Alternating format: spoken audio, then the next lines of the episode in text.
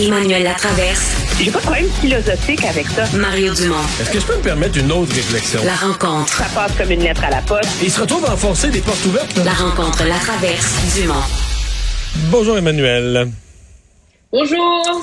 Euh, sondage aujourd'hui, euh, bon, un petit peu de mouvement, le Parti québécois qui gagne une coupe de points, qui a certainement un petit un petit momentum, euh, la CAQ qui en perd un.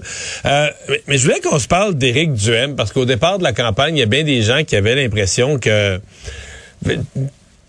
il y avait le potentiel. Il, il avait tellement connu de montée dans les derniers mois. On disait il, y a le talent. Dans les débats, il va donner un show, il va surprendre tout le monde. Et que c'est peut-être lui là, qui allait passer, partir avec le ballon, finir à 20-25% euh, euh, talonner peut-être la CAQ dans plusieurs régions. Euh, Est-ce que sa campagne, comme on dit, finit, euh, finit un peu euh, terne, flat? Il reste fort dans il reste fort dans ces régions fortes, là, je veux dire Appalaches, un petit peu Québec. Mais ce qui est en deçà de ses attentes? Oui, très clairement. C'est une campagne qui s'est carrément essoufflée à partir du face-à-face. Euh, malgré tous les débats sur le troisième lien, sur le goût qui ment, sur les études qui n'existent pas, je regardais euh, toutes les données du sondage sous tous les angles. Il n'y a aucune bonne nouvelle pour lui là-dedans. La réalité, c'est que il a plafonné à l'échelle, il a reculé un peu à l'échelle des intentions ben, de Un, un point, c'est la marge d'erreur. C'est marginal. Mais c'est qu'il en gagne plus, là. il en gagne plus depuis longtemps, en fait. Ben, écoute, dans l'électorat francophone au Québec, il n'a essentiellement pas bougé depuis le 8 août.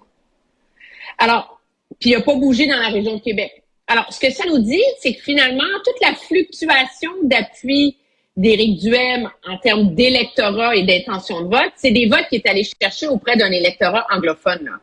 Et, euh, et pire que ça, c'est que c'est comme si plus la campagne avançait, moins les gens ont voulu le regarder parce qu'en termes de deuxième choix, c'est très important pour les partis de voir est-ce que je suis le deuxième choix, est-ce que j'ai des électeurs disponibles sur lesquels je pourrais miser? Ben, son appui comme deuxième choix a baissé son appui comme meilleur chef de l'opposition officielle a baissé. Donc, c'est vraiment une campagne qui s'est essoufflée. Puis c'est là que moi, je me demande, tu sais, c'est beau être un bon communicateur, avoir une grande gueule, puis assumer tes positions. Mais il y a un côté aussi où des campagnes électorales, il y a des étapes là-dedans, il y a des stratégies à mettre de l'avant.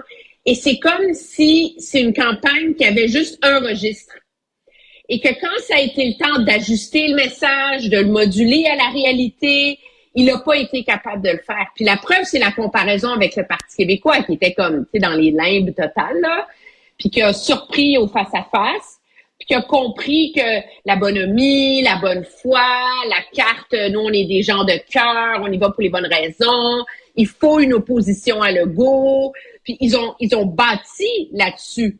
Et c'est ça qui explique leur montée. Alors que Éric Duel est resté comme coincé dans son registre. Et, euh, et c'est là que, et on le voit, euh, et, c'est pour ça que moi je me dis peut-être que dans le fond, de juste marteler le troisième lien, le troisième lien, le troisième lien, le troisième lien, le troisième lien, les études, le gna, gna, gna, gna, depuis euh, depuis dix jours, ben ça n'a pas fait bouger l'aiguille parce que les électeurs concernés par ça, mais ils sont déjà fait une tête sur le troisième lien. Ils en veulent un ou ils en veulent pas, là. Alors, finalement, ça l'a pas du tout aidé. Ouais.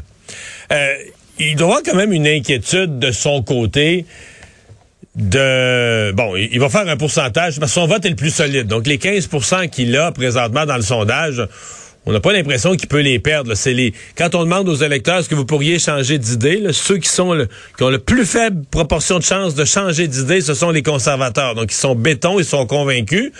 Euh, mais euh, est-ce que c'est assez 15% à l'échelle du Québec pour aller chercher un comté, des comtés? Il y a un danger pour lui d'avoir un beau pourcentage de vote, surtout si on considère qu'il a pris ce parti-là à 1% d'appui et il l'a amené à 15. C'est pas, c'est loin d'être banal, mais d'avoir euh, peu ou pas de représentation à l'Assemblée nationale euh, au lendemain du 3 octobre.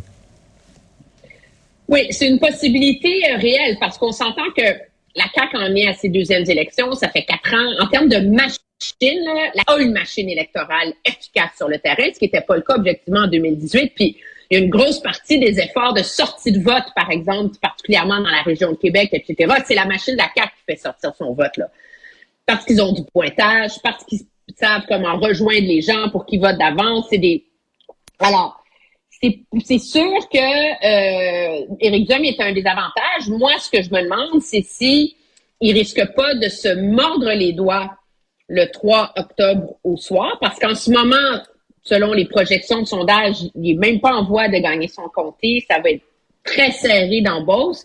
Et de se dire, est-ce que je n'aurais pas dû me présenter dans Beauce-Sud, qui, qui, a toujours été l'espèce de ground zero, tu sais, du mouvement pro-parti conservateur. Ça a toujours été le comté qui avait le plus de chances de, de remporter. Euh, Puis s'il manque le fil d'arrivée dans ce comté-là Ouais. par... Mais en Beauce, euh... dans Chauveau, qui est une circonscription plus difficile. Ouais, mais en Beauce, c'est, il a dû se dire en Beauce, ça prend Beauceron, là. C'est un petit peu la Ben, règle. c'est toujours ça. C'est comme, ben oui, c'est la guerre des, des trois poulains. C'est sûr que ça va être, euh, ça va être difficile, mais c'est là qu'on voit que le, le professionnalisme, la machine d'un parti devient important, tu sais. Ouais.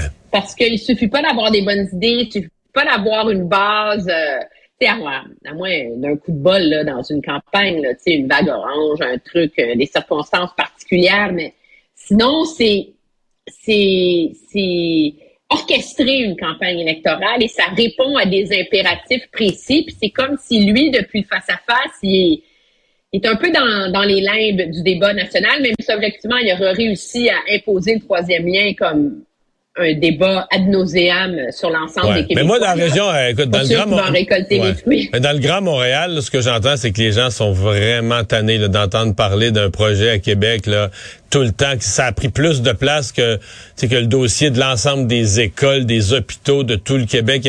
Moi, je l'entends là, ces jours-ci que les gens disent non mais là, ça a plus d'allure. là. Je veux dire, euh, faites-en des études, faites-en pas, construisez-le. Mais ils ont peut pas. euh, euh, le peuple québécois au complet peut pas. Euh, ne plus parler de ses écoles, de ses hôpitaux, de son vécu, de parler toujours d'un tunnel à Québec, là. Mais ça aussi, je pense que c'est un reflet de l'échec des autres partis d'opposition de n'avoir pas réussi à imposer euh, de thèmes dans cette campagne-là.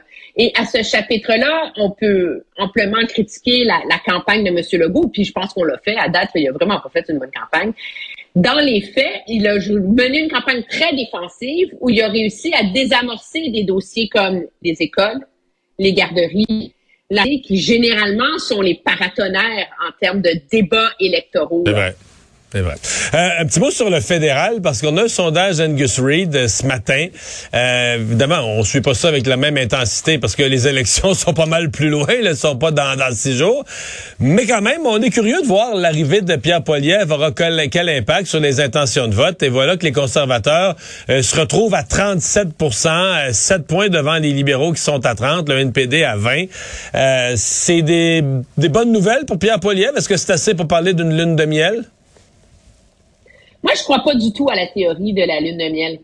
Parce que la théorie, ben, en général, elle tient des fois, là, mais j'y crois pas dans le cas de Pierre Poilievre parce que la lune de miel suppose que des électeurs qui appuyaient un autre parti, donc dans le cas des conservateurs, ça serait que des électeurs plus du centre, tout d'un coup, regarderaient le Parti conservateur quand ils ne le regardaient pas dans le passé. Tu sais, donc, donc des Ouais. libéraux plus conservateurs, etc. Dans le cas de M. Poilievre, ce n'est pas sa stratégie et ce n'est pas ce qu'on voit dans les données. La montée d'appui aux conservateurs repose beaucoup sur euh, le fait qu'il a réussi à ramener au bercail des gens qui avaient tourné le dos en faveur du Parti populaire de Maxime Bernier. Le, le 5, Et il le 5 comprendre de que- Maxime Bernier, là. tu l'additionnes à ce que les Oui, conservateurs mais il y en a avaient, le puis trois t'arrives- quarts. Ah oui. C'est ça. Et il y en a le trois quarts qui sont rentrés. Ajoute le fait qu'il est, qu'il est 34 avant qu'il avant qu'il soit élu. Fait qu'il est là ton 3% de plus. là.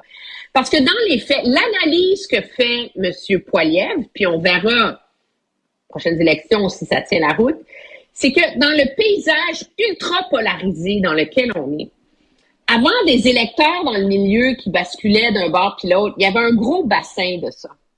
Mais maintenant, avec les culture wars, le wokisme, c'est toutes ces espèces de, de débats identitaires, paratonnerres, c'est comme si cette, cette taille d'électorat s'était rétrécie. Et donc, tout le pari de M. Poiliev, c'était première chose, ramener à la maison la gang de Maxime Bernier. Ça, c'est fait. Deuxième chose, aller chercher une nouvelle génération d'électeurs qui jusqu'ici ne votaient pas. Et c'est autour de ça qu'il veut bâtir sa coalition. Est-ce qu'il va être capable de la tenir? Est-ce que ça va tenir la route jusqu'au bout? Je ne sais pas, mais c'est quand même intéressant. Puis en misant sur des enjeux comme le coût de la vie, l'accès au logement, ce qui n'est pas la même chose que la crise du logement. C'est l'accès au logement pour les jeunes, pour la classe moyenne. Et à ce chapitre-là, jusqu'ici, le, le sondage Angus tend à lui à valider, je dirais pas lui donner raison parce qu'on n'est pas rentré, mais à valider sa théorie parce que chez les électeurs de 18 à 34 ans à l'échelle canadienne, c'est quoi les premiers enjeux? C'est le coût de la vie et l'accès à la propriété. Et à ce chapitre-là, il a été, il a été très habile donc pour aller tailler une nouvelle, une nouvelle tranche de l'électorat pour lui-même. Emmanuel, merci. À demain. Très bien, au revoir.